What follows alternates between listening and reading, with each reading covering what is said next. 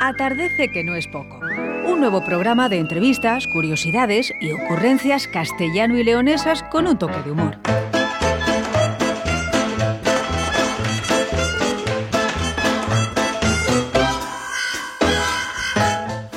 Muy bien, bienvenidos, muy buenas tardes. Son las 6 del 18 de mayo de 2022. Comienza Atardece, que no es poco.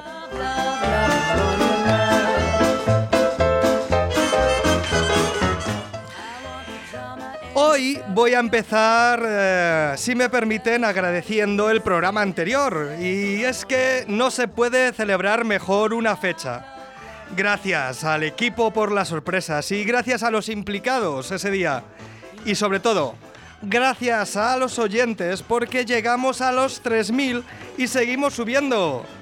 Y es que, chicos, al final llenamos el Fusion. Vete comprando sillas, Quique. Y después de agradecer, viene el ofrecer. ¿Y qué os ofrecemos hoy? Hoy os ofrecemos instrumentos para haceros la vida más agradable. Hoy nos vamos al pasado para hablar del presente y del futuro. Hoy hablamos de instrumentos musicales y aunque nos pueden decir que un instrumento es un objeto fabricado relativamente sencillo con el que se puede realizar una actividad, nuestro invitado de hoy y sus compañeros han y, y dedican tiempo y horas al estudio, ya sea de cuerda, de percusión o de viento, sea de madera o de metal, que no de metal. Hoy no hablamos de recuerdos del pelo largo. Pero ya sea para tocar rock, metal, clásico o pop, un instrumento es un objeto compuesto de una o varias piezas dispuestas de un modo que sirva para producir sonidos musicales. Y ahí está la clave. Sonidos musicales, no ruido, ni tan siquiera sonido. Aunque creo que esto es difícil de definir ya que cada país tiene su propio sentido musical. Como de todo, de la música no hay que fiarse al 100%, porque como la música sea celestial, te están hablando con palabras elegantes y te están dando promesas vanas que no tienen sustancia ni utilidad. Esperemos que nuestro músico, que conoce este arte o por lo menos lo ejerce, especialmente como instrumentista, no nos cuente músicas celestiales.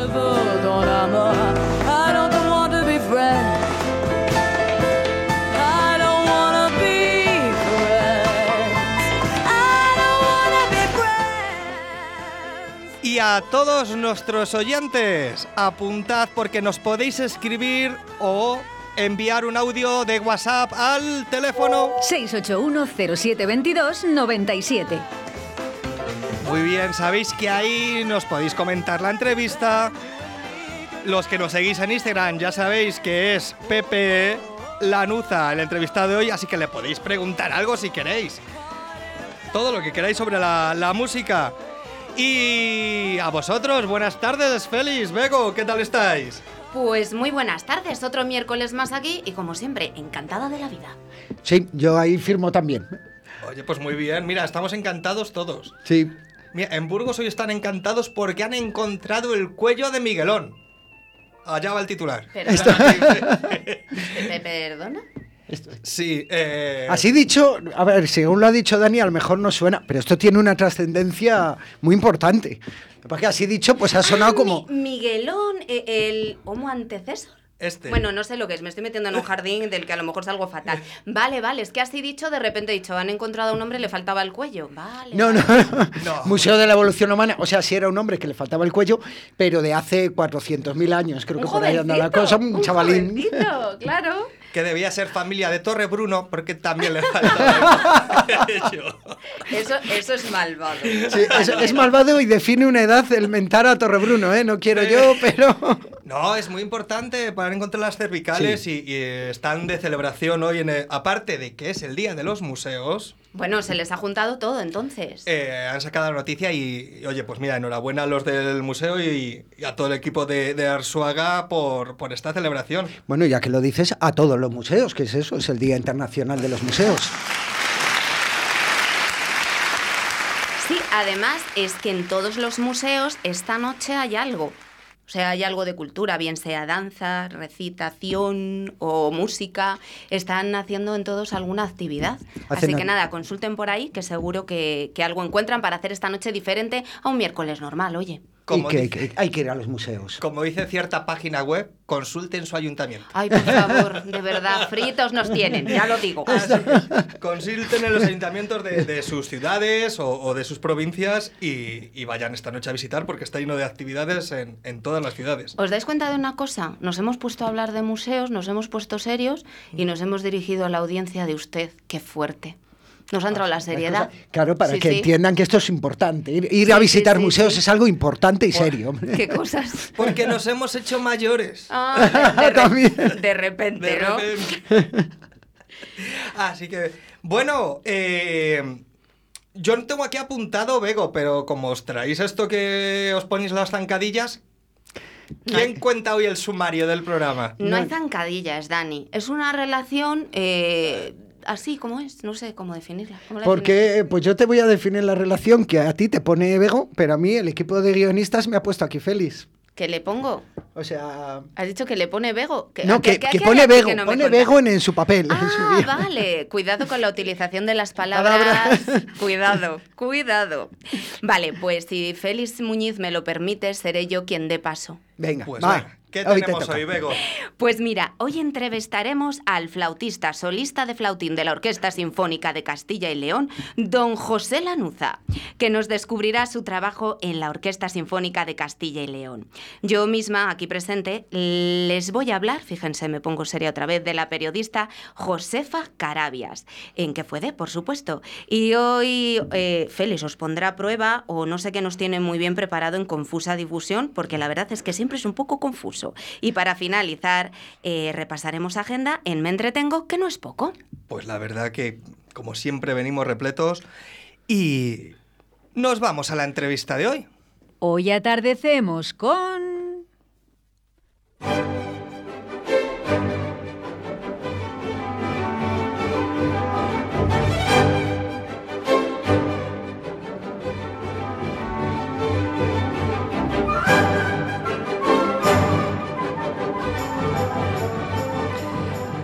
Pertenece a la Orquesta Sinfónica de Castilla y León.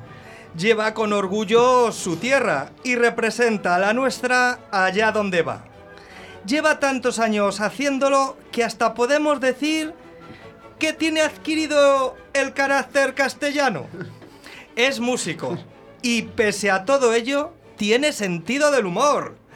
Buenas tardes, Pepe, ¿qué tal estás? Buenas tardes. Pues más nervioso que en un concierto. Bueno, Esto lo haces menos veces, ¿no? Que lo de los conciertos ya les tienes más. Bastantes menos. Tranquilo.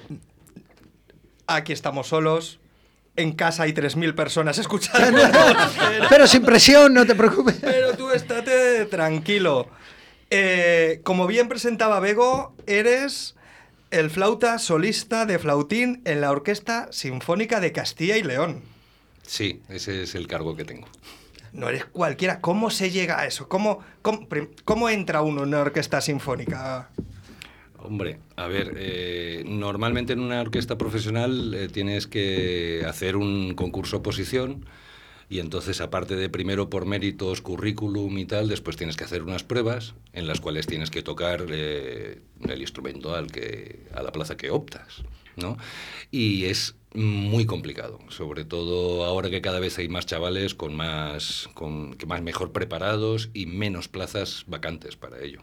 Mira, teníamos el otro día una chica, eh, Aloña, que es primera bailarina, y, y ella hizo las pruebas dos veces, porque marchó, volvió, luego Cuando sois solistas en la orquesta también es para vosotros el cargo, dura un tiempo, vais rotando. No, a ver, eh, la plaza de solista de flautín, que es la que tengo yo, es porque es la que salió en ese momento. Podría haberme presentado a la plaza de flauta tutti o a la plaza de flauta solista, pero en ese caso la que estaba vacante y la que y la que, a la que opté fue esa. Eh, normalmente, cuando haces una oposición a una orquesta profesional y, ganas la plaza, la plaza es tuya. Entonces, en teoría, hasta que te jubiles, ahí estaremos soplando por el tubo.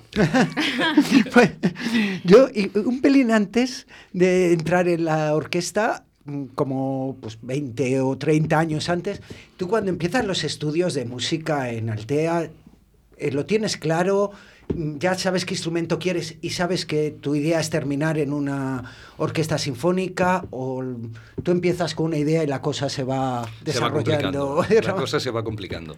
A ver, eh, yo empecé a estudiar música porque allí en Levante pues hay más tradición a lo mejor de la música en la calle y tal, y entonces mis amigos iban a música, mi padre había estado en la banda, eh, la mayoría de la gente a la que conoces tiene algún tipo de relación. Entonces yo quería ir porque además me habían dicho que se lo pasaban bien. y ahí empezamos. Que eso es siempre una motivación básica para... Claro, claro. Y ahí, claro, así, así les lían, así les lían. Luego no saben en la que se están metiendo. ya te digo. Ya te digo. Y nada, y lo que pasa es que van pasando los años y si te gusta y te pica el gusanillo, pues sigues estudiando, te vas al conservatorio, sigues pasando cursos y cuando te das cuenta dices, ¿qué hago con mi vida? Porque ya no sabes hacer otra cosa porque ya has dedicado tantas horas a aprender a, tocar que aprender, vamos, a intentarlo, que imagínate. Claro, porque esto, a la vez que estudias un instrumento musical, estás haciendo los estudios básicos normales de un niño de tu edad. Quiero decir que se va combinando. Sí, que ocurre lo mismo un poco con la danza, ¿no? Que hablábamos con Aloña. Y claro, llega el punto en el que te tienes que plantear qué hago, me profesionalizo o voy a estudiar otra cosa. ¿Y qué pasó? ¿Qué pasó? Pues, a ver. Nos lo leemos, ¿eh? Nos lo leemos. Pues nada, es que es lo que tú acabas de decir. O sea, llega un punto en el que o, sigues estudiando una carrera habitual, por llamarlo de otra manera, o dices, mm, me dedico a esto, mm, lo meto todo ahí en cuestión de mm, apuesto por ello y a ver por dónde suena la flauta. y, nunca mejor dicho. Nunca mejor dicho. Y tiras para adelante, tiras para adelante, pues eso, te tiras al precipicio y a ver qué sale. Y, hombre, eh, tuve suerte, tuve suerte también hace unos cuantos años y a lo mejor fue justo el periodo en el que se formaron las orquestas sinfónicas de las comunidades y entonces sí que hubo más cantidad de plazas a las que se podía optar. Ahora mismo los chavales que acaban lo tienen bastante difícil, porque hay gente como yo que tiene la plaza y hasta que no me jubile... Pues ya ahí. Pero una cosa, ¿por qué la flauta? Me gustaba, mm, de hecho no fue la primera, o sea, yo empecé tocando el saxo porque en mi casa tenía un saxo, que mi padre tocaba el saxo, después pasé a tocar un trombón que me pasaron por allí, mm, no me acababa de gustar, pero a mí me gustaba la flauta y dije, pues quiero tocar la flauta. Y me acuerdo que me dijeron, es que tú con esos morros no puedes tocar la flauta. que hay que tener el labio flauta. sí, es que en aquel entonces siempre había alguien del pueblo que tenía un poco más idea o tenía más años de experiencia y entonces te miraba la cara y dice, tú tienes cara de tubista o tú tienes cara de tocar el clarinete. Ostras, qué arriesgado, ¿no? Sí. Por la cara. bueno, por la cara y por las necesidades puntuales de la, banda en ese ah. momento. Pero yo me encapriché y quería tocar la flauta y me dijeron, no puedes, pues yo, pues el flautín. Y ahí vamos. Eh, ustedes no le están viendo. Uy, me ha dado por llamar de usted y pues, no sé, me, he puesto seria con esto de la orquesta. Y es un chico, señor, que mide 1,90 con unas manitas así como pequeñas. El flautín viene a ser como 15 centímetros. Mm, bueno, un poco más. Un poco más. Vamos, que. Que no se le ve con las manos. Efectivamente, parece que le sale la música de la nada. Te han engañado con los centímetros. Mira, para mí es muy curioso. Eh, siempre he tenido esa, esa pregunta de cómo eh, cuando van los niños al conservatorio y eligen ese instrumento, si lo eligen ellos o los padres, normalmente, no sé si es normalmente, pero por lo que conozco es quien empieza un poco, acaba con ese instrumento. Mm, no, no tiene por qué. Eh, luego los músicos dicen, no, llevo desde los cuatro años tocando el piano. Llevo, dices, ¿y cómo lo sabías que te gustaba el piano con cuatro años? A ver, hay niños que sí que, sí que lo sabían y sí que... Pero si yo no sé lo que quiero mañana. Mm, ya, bueno. Por eso no, por eso no tocas ningún instrumento. Igual es por eso. claro. Hay niños que sí que lo saben, pero sí que es verdad que la mayoría van influenciados por la familia, los padres, o porque alguien de la familia toca no sé qué, o porque queda muy bonito el piano en el salón que también hay que, también hay que decirlo, ¿eh? pero no siempre acaban con el mismo instrumento. Si les acaba picando el gusanillo, puede ser que sigan con ese instrumento porque les gusta, o simplemente allí, al estar dentro del conservatorio, tienen más conocimiento de, todo el- de todos los instrumentos que hay y a lo mejor cambian. De hecho, conozco muchos chavales que han cambiado de instrumento al cabo de un par de años, una cosa así. Yo me imagino al vecino de Cualquiera. del violinista Hoy. De cualquiera. que cuando aprende a tocar decide cambiar de instrumento y dice, pero si ya lo hacías bien. Yo tenía un vecino que, era, eso. que era clarinetista.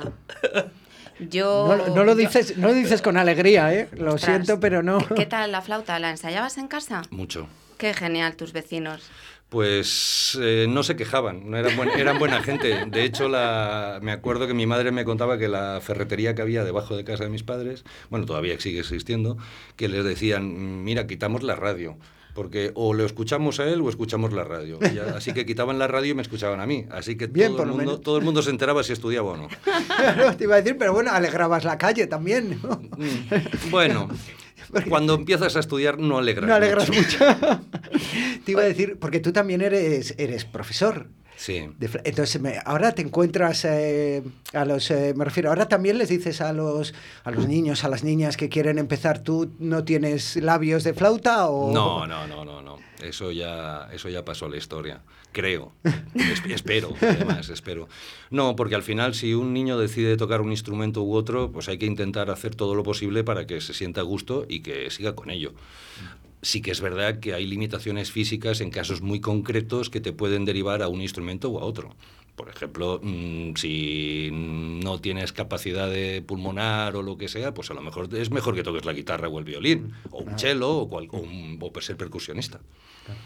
Mira, estábamos hablando de que eh, eres músico de la Orquesta Sinfónica y la gente que conoce la, la orquesta a lo mejor la conoce de, de los conciertos, pero ¿cómo es el día a día de un músico de, de orquesta? Pues seguramente más aburrido de lo que la gente se cree. Porque claro, la gente cuando nos ve o cuando va al, al Delibes a escucharnos o cuando se levantan un domingo por la mañana y se equivocan y ponen la 2 y ven una orquesta sinfónica, allí dice, estos tíos ahí con el frac, todos bien peinados, todos serios y tal y no sé qué. Pues el día a día es levantarte pronto, irte allí, calentar durante un tiempo el instrumento porque hay que calentar igual que cualquier deportista, hay que calentar los, los músculos, los dedos, todo. Y después ponerte a ensayar, ponerte a ensayar. Todas las semanas tenemos un programa nuevo, un programa diferente, y entonces todos los lunes estamos ahí, pim pam, pim pam, y martes, y miércoles, y jueves, y ya después el concierto. O sea que cada semana es eh, un concierto nuevo lo que preparáis. Sí, un programa diferente, Guau. sí, sí, sí, sí. Ostras. Y, y, por ejemplo, mira, estaba mirando que estuviste en la, en la banda municipal de Barcelona. Sí, ese fue Sí. mi primer trabajo profesional. Eh, ¿Funcionaba igual? ¿Funciona una banda a ese nivel igual que una orquesta sinfónica? Sí, una banda profesional funciona exactamente igual, porque las bandas, las bandas que conocemos así de, de- de una capital, de pueblo, de tal, las bandas que vemos por la calle, ellos no, porque son gente que tiene sus trabajos. Entonces lo que hacen es ensayar por la noche cuando llegan del trabajo, que también hay que tener, ¿eh? hay que tener ganas. Llegar después de estar 10 horas en la carpintería, en la obra, donde sea, y ponerte a tocar. Eso se llama afición. La, la banda municipal de Barcelona era una banda profesional, sigue siendo una banda profesional. Hablo como si ya no existiera, Sí. pero como yo no estoy. Y, y hacíamos lo mismo, ensayábamos cada día, cada día. Y allí también teníamos programas prácticamente cada semana. Aparte de, de los, de los conciertos que eh, hacía, tenían una temporada de conciertos y aparte los conciertos que tenían que hacer para el ayuntamiento, que al final depende del ayuntamiento. Entonces, si había, no sé, allí, pues el la Diada de Barcelona o el, o no sé, no se me ocurre ahora, pero todos los actos oficiales donde hacía falta la banda, también teníamos que ir. ¿Qué tal Barcelona 92? ¿Te Ah, gustó? Muy chula. Yo, no, yo ya no la vi. Yo estuve currando para ella, pero ya no la vi porque ya estaba aquí. Yo aprobé aquí en el 91, pero es que resulta que Barcelona 92, que supongo que por eso me lo pregunta, eh, estuvimos como cuatro meses todos los días, como cuatro o cinco horas, grabando todos los himnos de todos los países que iban a presentarse a la Olimpiada. Y no solo eso, sino que de cada país se grababan tres veces el himno en- en- con tres duraciones distintas. Que me dan ganas de hacerte un concurso, ponerte un himno y a ver si adivinas cuál es después de todo el... Bueno, desde el 92 habrán cambiado. Han cambiado mucho, de hecho cambiaron en esos cuatro meses, porque yo me acuerdo de una anécdota que eh, grabamos el himno de- del Congo, creo que en la República del Congo, y, ya lo teníamos grabado, ¿no? Y seguíamos grabando otras y tal, y no sé qué. Y, después llegaba una circular y nos decían, "Mm, hay que volver a grabar el del Congo. ¿Por qué? Porque el rey ha tenido un accidente. Entonces hay otro gobierno y por lo tanto hay que volver a grabar. Que realmente prácticamente era el mismo, pero acababa con una cadencia distinta o lo que sea. Pues el del Congo fueron tres veces lo que pasó. También te digo... Se murió tres veces el rey. Sí, se murió a veces de manera forzada, creo. Ah, vaya, ya no. Te iba a decir, eh, tal cual lo has dicho lo del accidente, digo, va más allá de un accidente. y entonces, en cuatro meses, todo lo... Fíjate, yo pensé que eso lo enviaban los gobiernos, las No, instituciones. no, No, no, no, no. hay... Oye, pues un currazo te pegaste el año 91. Ya te digo. Ya, no, sí, sí, creo que fue. Sí, el principios del 91 estuvimos haciéndolo, sí. Te voy a decir, en el 91 pasaron muchas cosas en Barcelona, que luego creemos que ocurrieron todas en el 92. No, no, no. Fue Pero- antes, fue antes. Pero, pero Freddy, todo el mundo piensa que cantó en el 92 en Barcelona y no le dio tiempo. Ana, es verdad. Eh, no le pasaron Lo que otras. es el imaginario colectivo. Eh, recordamos a los oyentes que, que las canciones las eliges tú. Ahora nos contarás qué canciones has elegido, cómo se titulan y, y por qué. Vale. Ahora. Vamos a escuchar esta.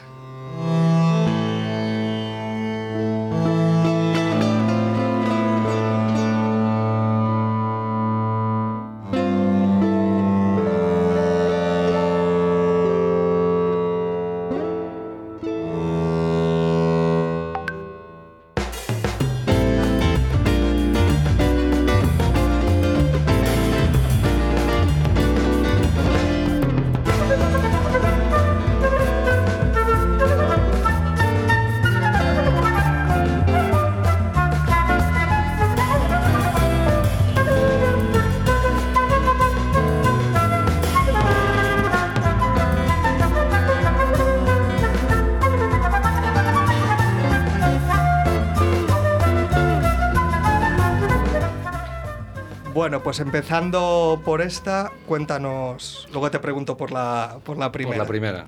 Bueno, esta os la he querido poner porque realmente yo digo, ¿qué canción? ¿Qué canción les digo? Es que no tengo ni idea y tampoco voy a, a aburrir a los oyentes poniendo algo de música clásica. Bueno, de hecho lo hemos puesto en, la, en el primer Eso corte. no es aburrirse, ¿eh? perdona que te interrumpa. Bueno, ya, pero y quizás no están acostumbrados vuestros oyentes a, a tanta música clásica. Bueno, pues esto es simplemente es un alegato para que veáis que los músicos clásicos no solo hacemos música clásica. Entonces esto es un proyecto que tengo, que tenemos desde hace tiempo. Realmente no es mío. ¿eh? El proyecto es de Suso González, que es un guitarrista de aquí de Valladolid, que es un crack. Y es un proyecto de un quinteto que es eh, contrabajo, batería, guitarra eléctrica, que es Suso, eh, acordeón y flauta. Y entonces él eh, me lo comentó y yo encantado, porque claro, al final no dejas de estar un poco encasillado dentro de tu trabajo de músico clásico y también nos gusta hacer otras cosas, ¿no? Entonces cuando me, me envió, esto se llama romance, romance anónimo, y él hizo unos arreglos que me quedé encantado y entonces vamos, me, me encanta y estamos esperando a ver si se decide, Suso, date prisa para, para ver si lo sacamos ya porque tengo unas ganas locas de tocarlo donde sea. Hacemos un llamamiento a Suso González.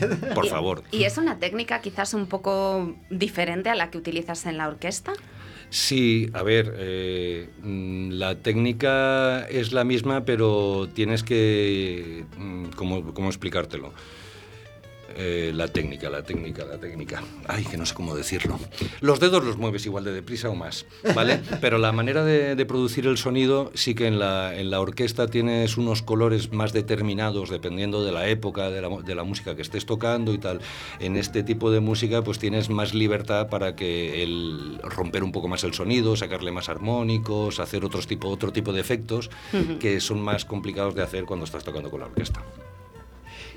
Porque eh, cuando este tipo de proyectos en los que decimos, hay un poco, o, podemos tener la idea de que la música clásica es seria, lo que tú decías antes, ¿no? Estáis como muy serios puestos tocando, siempre como una seriedad, hay ese ritual de que hay que aplaudir en un sitio sí, en otro no, de repente hay algo que te gusta, aplaudes, es la Bueno, primera vez que vas. y- Eso es moderno, ¿eh? Antes no pasaba. y de repente oyes que tú vas a aplaudir y te va a hacer alguien. Entonces dices, ay, es que no era aquí donde tenía que aplaudir. Entonces es como un ritual. eh, ¿Tú crees que esa imagen de música seria realmente la seguimos teniendo? ¿Se necesitan este tipo de proyectos que mezclen o que rompan un poco la música clásica para llegar más a la gente más Mm. joven o menos entendida? Puede ser, a ver, a mí siempre me ha gustado salirme un poco de, de lo que se supone que está establecido. La música, la música clásica es una música muy seria, pero tiene cosas muy Ay, divertidas. preciosas. ¿no? Entonces, mm, no es, no es solo eso, es que hay que intentar que la música clásica le guste a los oyentes. Entonces, yo siempre digo que el que no ha, oído- no ha ido nunca a un concierto en directo no sabe lo que se pierde, porque no es lo mismo levantarse y poner la dos, el domingo, ¿vale? sobre todo cuando has dormido poco y esas cosas. No es eso, o sea, es un espectáculo total. No quiero quitarle el, el nombre a la ópera, ¿no? que es el espectáculo total. Pero realmente estás en el, estás en el auditorio, el ambiente, ver to- toda esa gente, estar dentro de la acústica del propio auditorio, el, el ver la entrada de los músicos, cómo afinan, cómo se colocan. Es mucho más que escuchar música clásica, ¿no? Que también se puede escuchar cerrando los ojos perfectamente y tal, pero estar allí es como, perdón por meterme en donde no me llaman, pero como ir a ver una, una obra de teatro, ¿sabes? Entonces no es lo mismo. Eh, ¿Tenéis algún programa don- mm, más juvenil, por así decirlo?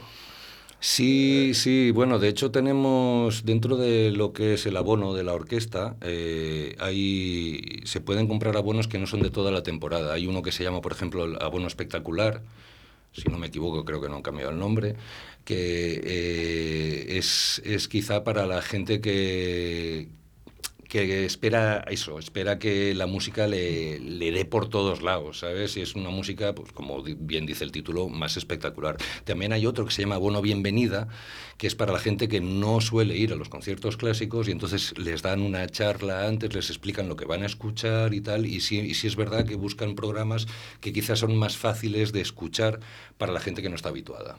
Hombre, yo creo que, que la gente que os va a ver se queda. De hecho, eh, hay muchos músicos que no son sinfónicos, que pueden venir del pop, del rock o de otro tipo de música, que, cuan- que siempre han, bueno, vienen a sacar un, un disco sinfónico, ¿no? Y es que una orquesta... Viste. Viste, viste, viste mucho. Eh, eh, Es como decir, mira, mira dónde he llegado que tengo detrás una orquesta sinfónica con 80 profesores vestidos con frac. Claro, tocando mis canciones. Claro, Una cosa, eso de profesores. eh, el director de orquesta es el maestro, vosotros sois profesores. Sí, eh, eh, eso a, a mí a veces me ha llevado a alguna confusión, porque claro, entendemos por profesores el que nos da clase. O sea, ¿sabes un poco de dónde viene Y, al- eso? y al, y al maestro también. Claro, pero no sé, me resultaba muy curioso. Bueno, a ver, eh, no sé decirte exactamente de dónde proviene, pero que yo sepa, de los años que tengo siempre ha sido así. A ver, somos profesores porque realmente para tener la carrera de música mm, acabas teniendo el título de profesor superior. Ajá. ¿no? Entonces nosotros somos profesores y el maestro es el que decide qué versión quiere hacer y el que nos aúna a todos y se supone que nosotros como profesores tenemos que tener la capacidad de, de hacer la versión que el maestro decide. Claro, porque ¿qué sois? ¿Intérpretes o ejecutantes? Sí, porque con esto siempre ha habido dilema con la palabra, Según Hacienda, ejecutantes. Ay, Dios. Es que suena- Has dicho ejecutantes de Hacienda en la misma frase y yo ya no oigo ya suena fatal, ¿verdad? Sí, eh, es complicado decir. A ver, somos intérpretes, pero también tenemos buena parte de ejecutante, porque al final yo no dejo de hacer una interpretación que mm, depende de la música o de la versión que quiera el director, me puede dar más o menos libertad. Entonces, cuando tienes más libertad, te sientes un poco más intérprete, pero realmente lo que estás es ejecutando una obra. Oye, hablando, que nos hemos ido a otra cosa, disculpa, estábamos hablando un poco de los programas que tenéis y a mí hay uno que habéis hecho en los últimos años que me gusta mucho y son las plazas sinfónicas. Ajá. Creo que ahí se llega a un público que metido dentro de un auditorio no se llega. ¿Qué tal esa experiencia de ir a todas las plazas de Castilla y León? Cansada. Son muchas provincias. Somos una provincia muy grande. Nueve, nueve provincias, una comunidad que decía Ya el lema. Sí, sí, sí, sí. A ver, a mí me parece perfecto, me parece bonito, me parece perfecto. De hecho, eh, somos una de las orquestas, y no la que más abonados tiene en España. Y la que más número de abonados ha crecido y realmente en muchos de ellos ha sido gracias a las plazas mayores. Porque hay muchos, eh, mu- mucha gente que ni siquiera conoce la existencia de la orquesta sinfónica. Y, o, si, o es como que lo ven como algo excesivamente elitista o que a lo mejor eso no me lo puedo pagar y, y no es verdad. O sea, puede venir cualquiera, los precios son populares, que como se dice y tal. Y en las plazas sinfónicas le llega a mucha más gente que quizás eh, y, normalmente van unas azafatas que lo que hacen es pedir dar información. Entonces sí que hemos conseguido bastantes abonados a través de eso. Aparte de que hace años que nosotros íbamos con la orquesta teníamos nuestros dos conciertos aquí y siempre el tercer concierto lo hacíamos en otra provincia en León en Burgos en Salamanca y tal. Y se decidió que quizá era mejor traer al público. Entonces hay unos conciertos que lo que hacen es traer al público de esas ciudades con unos autobuses y entonces vienen a escucharnos aquí. No sé si les resulta más barato por no tener que mover a los músicos, pagar dietas, mm, instrumental y todo eso.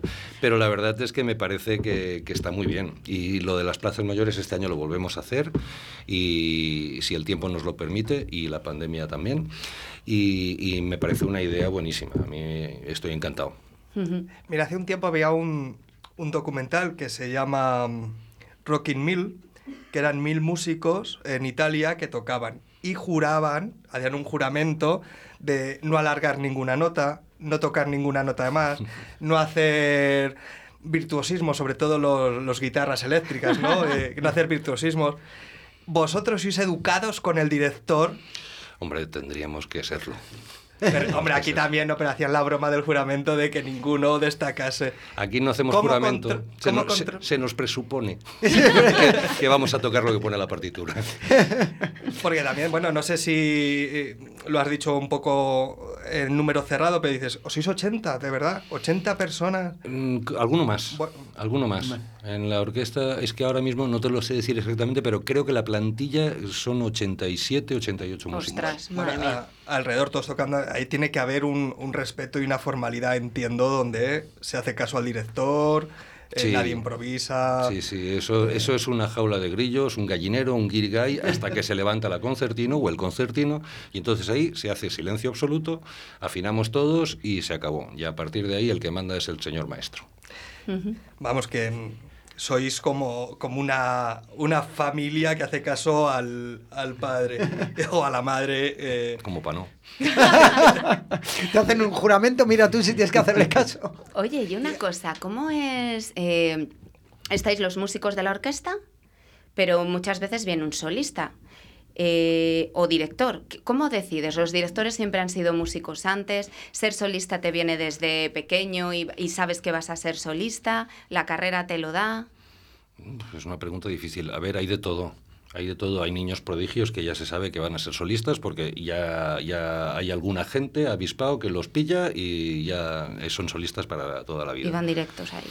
Y hay gente que no, que simplemente es la evolución de la carrera, que se le ha complicado con- y quizá un poco más que a mí. Que a mí se me complicó hasta conseguir la plaza, pero hay gente que sigue trabajando y que le gusta y tal. Hay muchos, muchos músicos de orquesta sinfónica que también van de solistas a otros sitios. y hay solistas que tocan solos porque no pueden tocar con nadie. Ahí, ahí lo dejo. Entiendo. ¿Y los directores siempre han sido músicos o son músicos?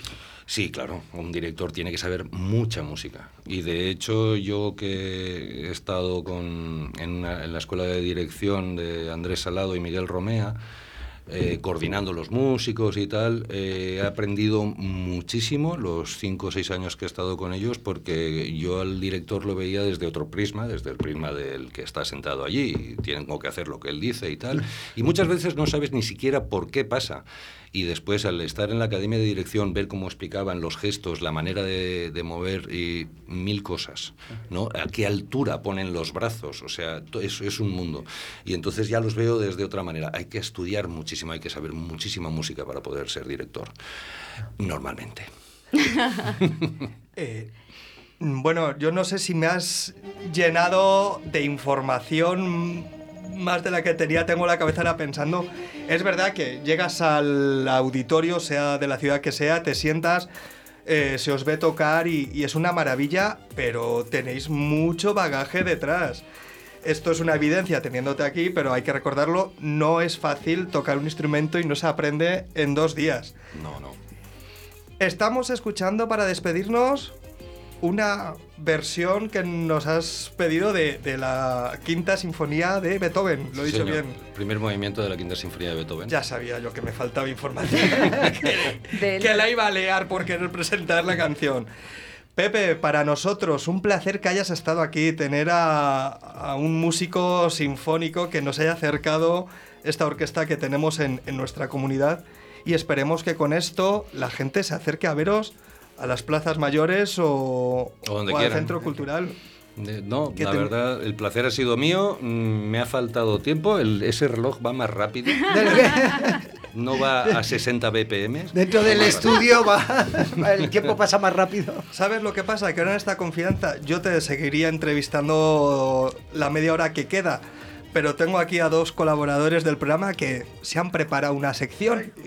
que van a querer hacerla, que es que son. Y Es la- que son así de maniáticos, de y la verdad, quieren como hacer. son.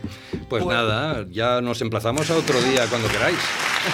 Pues muchas gracias, Pepe. A y vosotros. nosotros continuamos. Y bueno, que sepan los oyentes que pueden ver toda la programación de la Orquesta Sinfónica en las redes sociales, OSCIL, para que lo sepáis.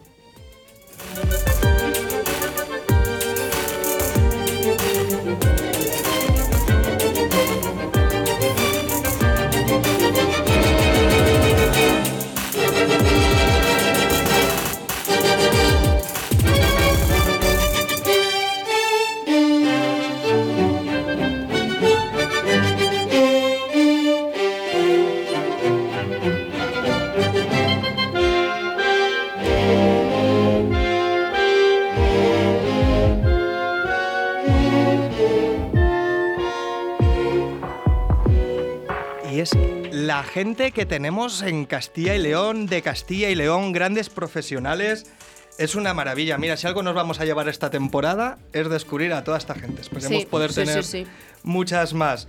Y vamos a recordar nuestras redes, nuestro número de WhatsApp al que nos podéis enviar audios Envíanos un WhatsApp a Atardece que no es poco. 681 07 22 97.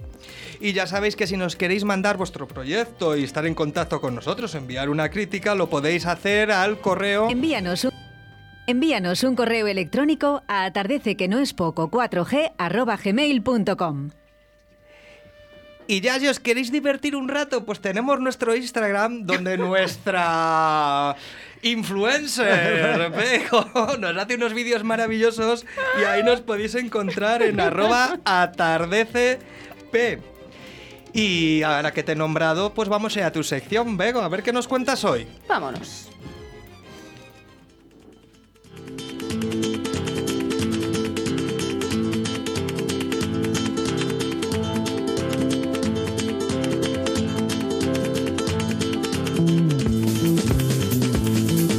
¿Qué fue de...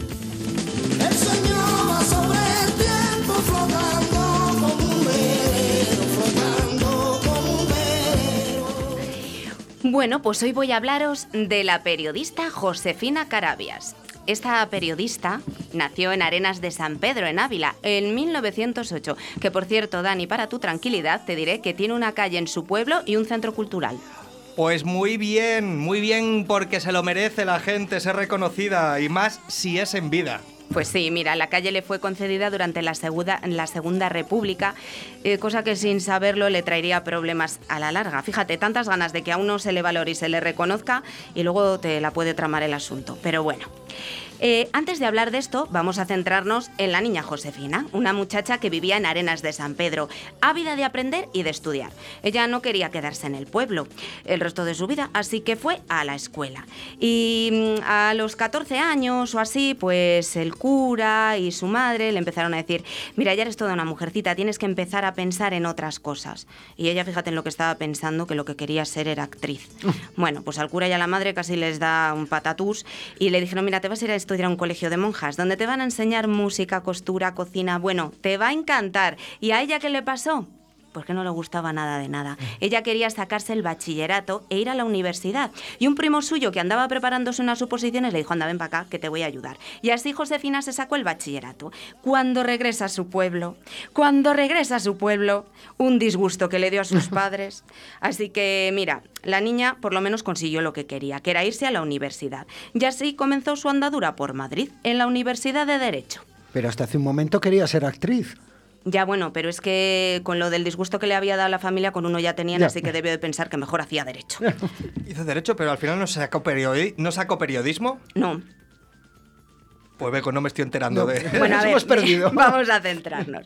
Sí, Josefina Carabias era abogada, se licenció en 1930, pero no estudia periodismo, la vida le llevó al periodismo. Vamos, que era como una especie de amor predestinado que tenían que encontrarse. Cuando Josefina llega a Madrid, va a la residencia de señoritas. Fue el primer centro oficial destinado a fomentar la enseñanza universitaria para mujeres en España, dirigida desde su creación en 1915 por la pedagoga institucionista María de Maeztu.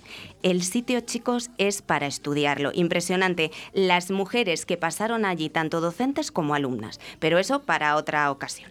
Venga, el caso es que Josefina se adapta a la perfección a la vida de la gran ciudad. Se hace socia del Ateneo, forma parte de las tertulias en los lugares de moda, va a bailar a los café concert y va al teatro. Toma contacto con un mundo periodístico que está en auge, en el que se comienza a hacer fotoperiodismo y reportajes, y la convencen para escribir una pequeña crónica sobre las mujeres en la universidad. Y de ahí, en una tertulia, surge una entrevista con Victoria Kent, a la que acababa de nombrar, a la que acaban de nombrar directora de prisiones, que por cierto fue la primera mujer en ocupar un cargo público en España, y a la que Josefina conocía por la universidad, porque ambas eran abogadas. Josefina, sin darse cuenta, salta a la palestra como una periodista excepcional, dando un enfoque totalmente diferente a la entrevista. No habla desde la mujer que aconseja a otra mujer.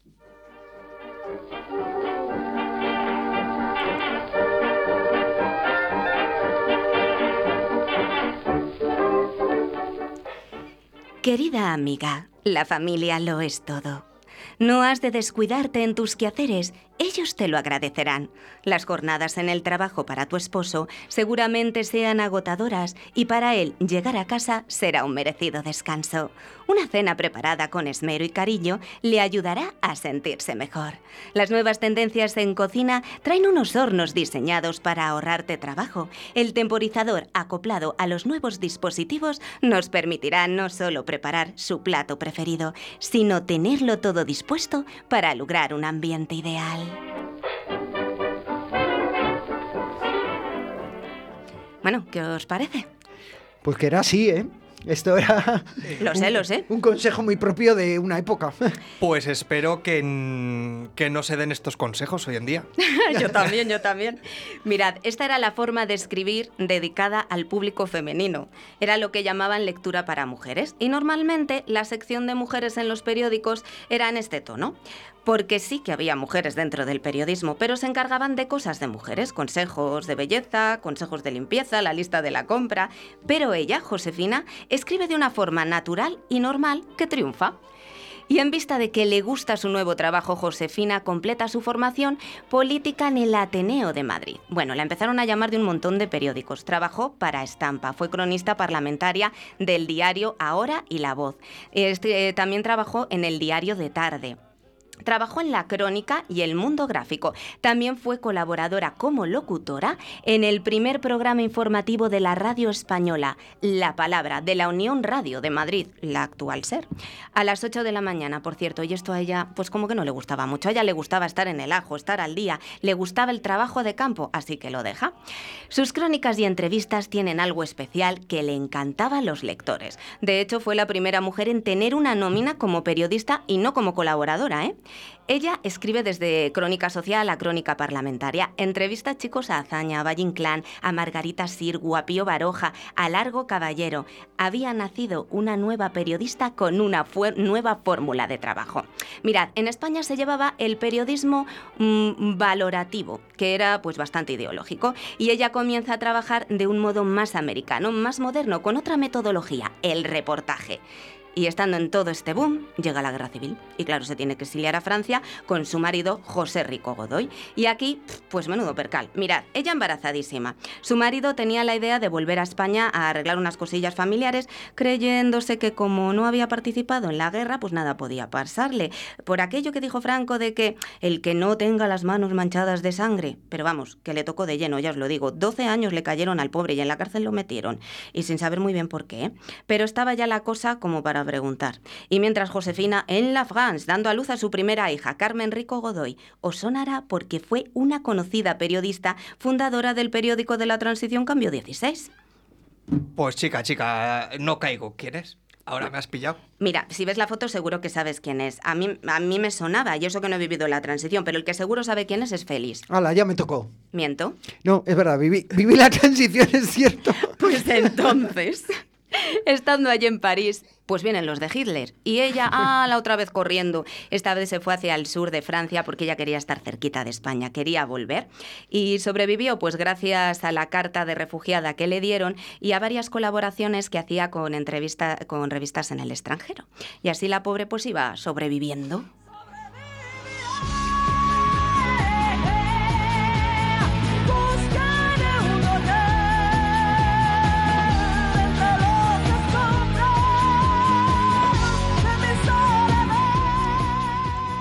Cuando regresó a España, pues que tuvo problemas para trabajar, después de todo el currículum que tenía, ¿eh? ¿os lo podéis creer?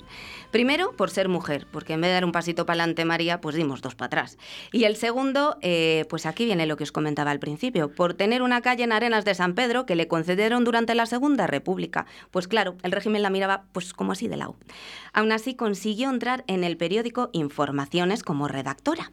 Pero curiosamente pues tenía un contrato de secretaria porque no podía escribir. Así que lo que escribía lo escribía con el seudónimo de Carmen Moreno. Y aquí me he encontrado datos muy curiosos. Eh, vamos a llamarlos curiosos, porque es que resulta que las mujeres no podían trabajar más tarde de las 12 de la noche y con el permiso del marido. Entonces, si era redactora de noche, pues a las 12 tenía que estar preparada la tirada porque ella se tenía que ir a casa para que le abriera el sereno la puerta. No digo más. Eso sí, luego ganó el premio Luca de Tena en 1951 y eso le permitió empezar a firmar con su nombre de nuevo. Y aquí comienza su periodo como corresponsal, convirtiéndose en la primera mujer en ocupar un puesto así. El periodista sale de su casa, no lleva armas, solo la palabra. El periodista no. Cuenta que su primer viaje fue a Alemania para hacerle un lavadito de cara a los alemanes por lo que había pasado en la Segunda Guerra Mundial. Y ella se ofreció, dijo, oye, que yo voy, otra cosa es que funcione. Pero mira, debió de funcionar, porque lo cierto es que se, afianzó en ese, en ese papel de de ser corresponsal. Su siguiente viaje fue a Estados Unidos en 1954. Se marchó a Washington y durante cuatro años hizo llegar a los españoles el día, al el día a día del otro lado del charco. Después regresó a Europa en el 59 y trabajó en París, esta vez centrándose más en la actualidad política del país vecino. A los ocho años regresó a su querida España, que siempre era lo que había querido, y empezó a escribir una columna de opinión diaria en el periódico ya hasta su fallecimiento en 1980.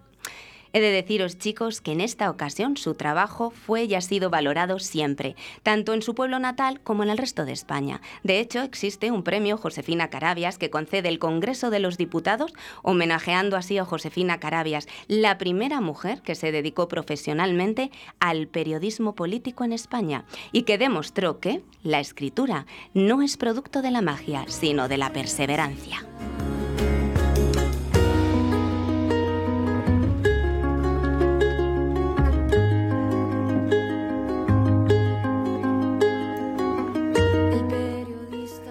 Muy bien, Bego, que nos descubras a, a gente que, que ha hecho tanto como, como Josefina. Eh, tengo que decir a los oyentes que le teníamos aquí con el micro apagado, pero está Pepe y es que tengo que decirte que tengo un WhatsApp para ti de una persona que te conoce. Vamos a ver Vale. que... A ver si tú le conoces a él. A ver, a ver. Hola, Pepe. Te llama otro Pepe. Te llama llamando a caballero arquero a caballero justiciero. Oye, que os estoy oyendo, que me encanta, que me alegro que estéis, que estéis siempre ahí, dándolo todo para, para ofrecer cultura con ese entusiasmo. Espero verte pronto y tener una batalla a espada grande contigo. Nos vemos pronto. Un beso para todos. ¡Wow! Bueno, pues este otro Pepe es Pepe Sotorres, que es el que está en la foto conmigo, esa que habéis colgado, que estamos luchando flauta en mano. Ajá. Solista de la Orquesta Nacional de España, gran amigo mío. Y, y nada, que muchas gracias Pepe, ahí andamos, ya sabes, luchando como buenos caballeros. Un beso fuerte. Pues nada, y, y debemos tener otro, creo... Estamos que nos Está- salimos. sí. A ver el segundo WhatsApp, ¿qué nos dice? Hola, hola, yo soy Joana Sirralta. eh, os estoy escuchando por streaming desde Alcalá de Henares. Os mando un saludo a todo el equipo de Atardece que no es poco. Me encanta la entrevista de hoy y quiero mandarle un grandísimo abrazo al grandísimo Pepe Lanusa, quien para mí pues es un ejemplo de un músico que triunfa porque además de ser buen músico es una persona de un corazón enorme. Os mando un saludo a todos y felicidades por el programa. ¡Wow! Eh, Bueno, os comento, es Joana, es una gran amiga y es una gran directora. Es músico, es músico y ella es directora. De hecho, estuvo, la, eh, estuvo también de alumna en esta escuela de dirección que os he comentado. Y nada, pues mm, te devuelvo el saludo, un mil besos y me alegro que estemos ahí todos en la lucha. Oye, eh, vas a venir más veces porque contigo hemos doblado la, au- la audiencia. Normalmente tenemos un WhatsApp y ahora tenemos dos. Bueno, ¿por qué no ponemos el resto, Doni?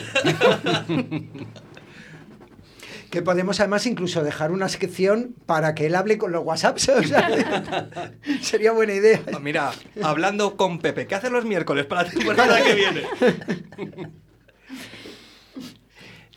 Bueno, pues vamos a tu sección, Félix. Ahora ya que has hablado y hemos abierto eh, micros, venga, a ver qué nos cuentas esta semana.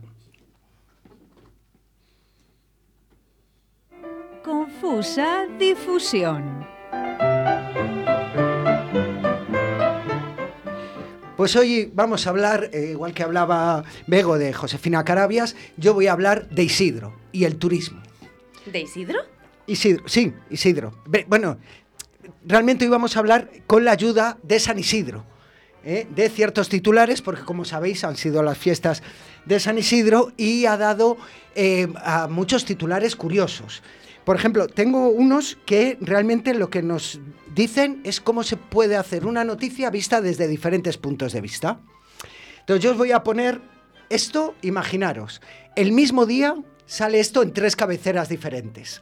Yo la primera noticia que veo es satisfacción por la alta ocupación en el puente de San Isidro. Vosotros me decís, hola, qué ¿no? buena noticia, ¿Qué claro. va a decir? Sí, eso está bien. Está bien, pero justo al lado, en otra cabecera de periódico, leo, el puente de San Isidro apenas genera impacto en el sector turístico.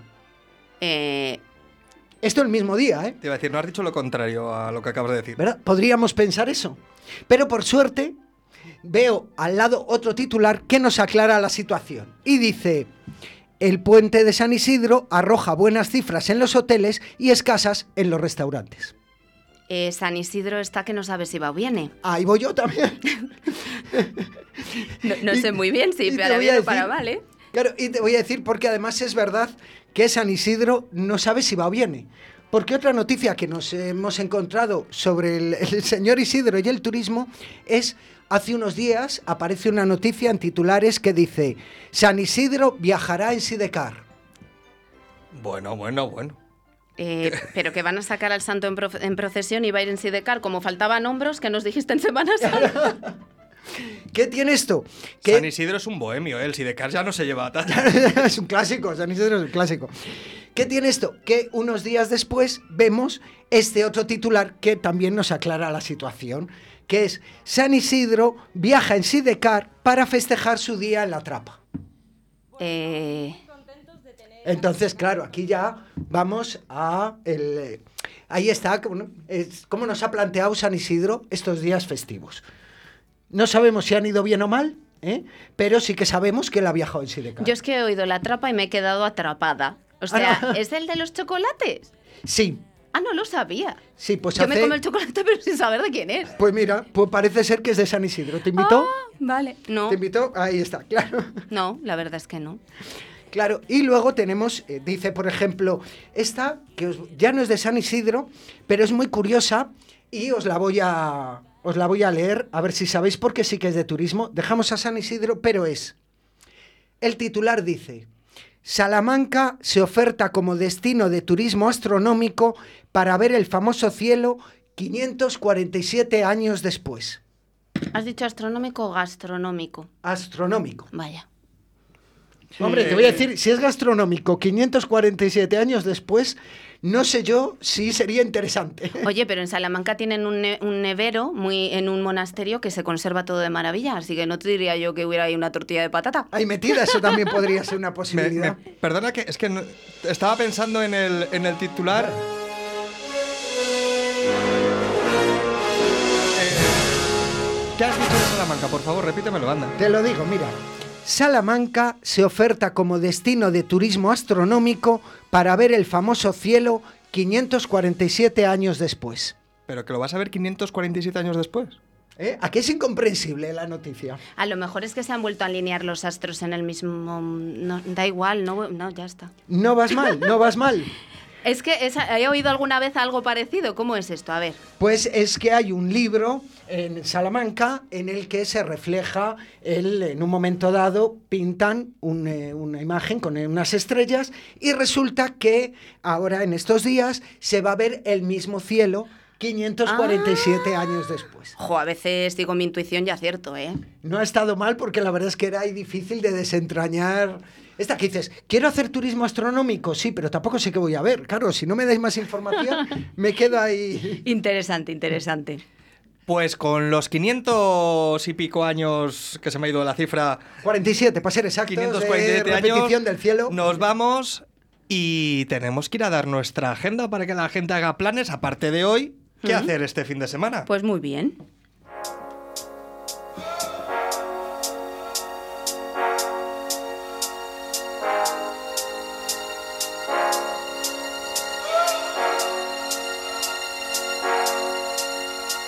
Me entretengo, que no es poco. Pues vamos a empezar por el norte, como siempre. ¿Qué hacemos en León? Pues el miércoles 17, es decir, hoy, por si alguien anda despistado o despistada, a las 8 en el Auditorio Ciudad de León el- podemos ver el concierto sinfónico con la unidad de música de Lava. Y mañana, jueves 18, a las 8 y media, también en el Auditorio Ciudad de León, podremos ver Azar Teatro con su espectáculo Corazones, Meteoritos y una enfermedad rara.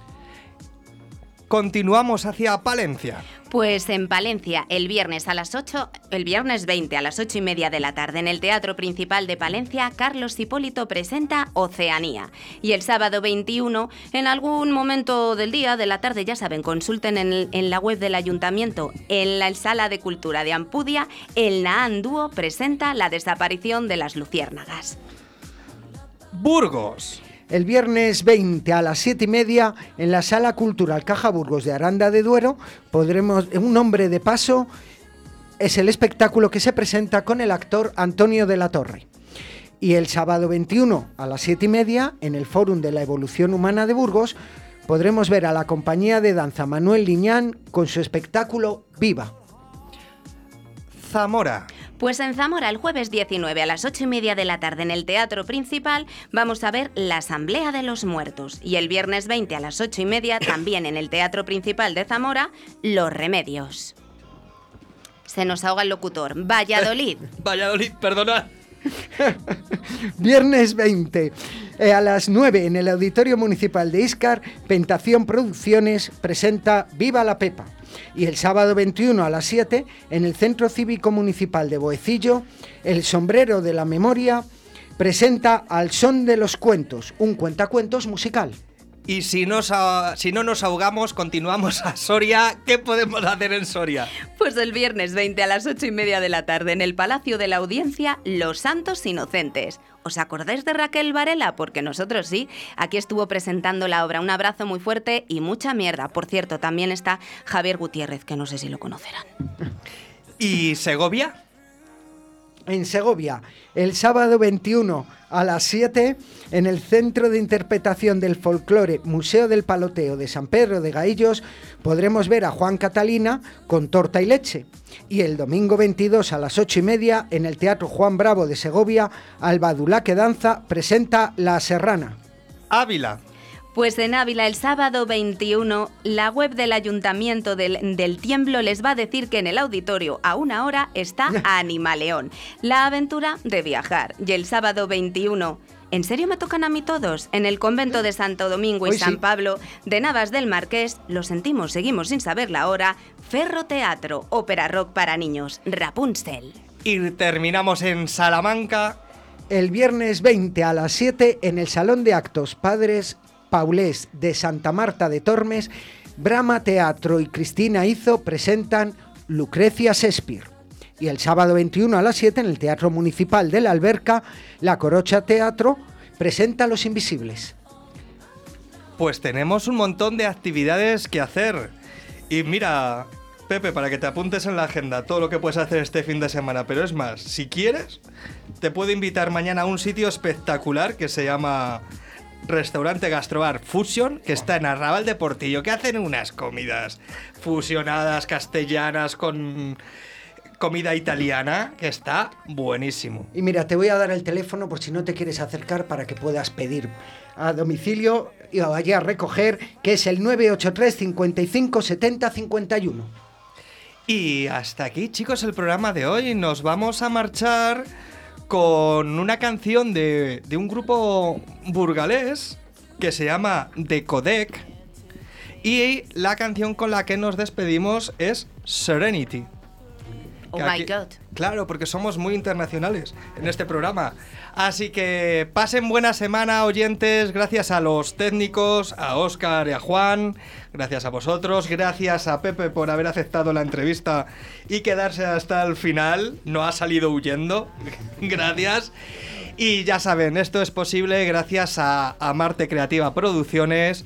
Y recuerden, atardece. Que no es poco. Chao, chao. of waiting.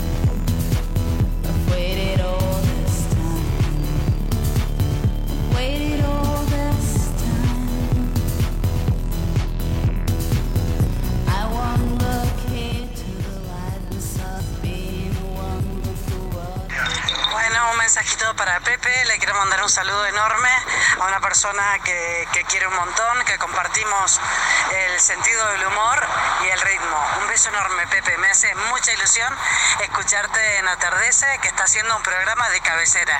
Un beso enorme.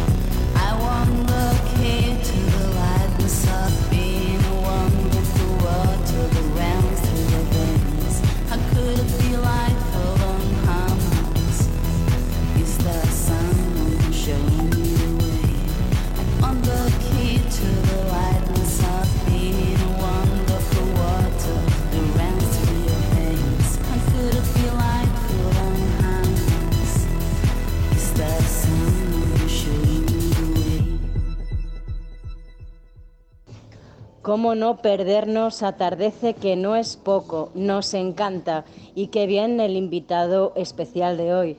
Un abrazo.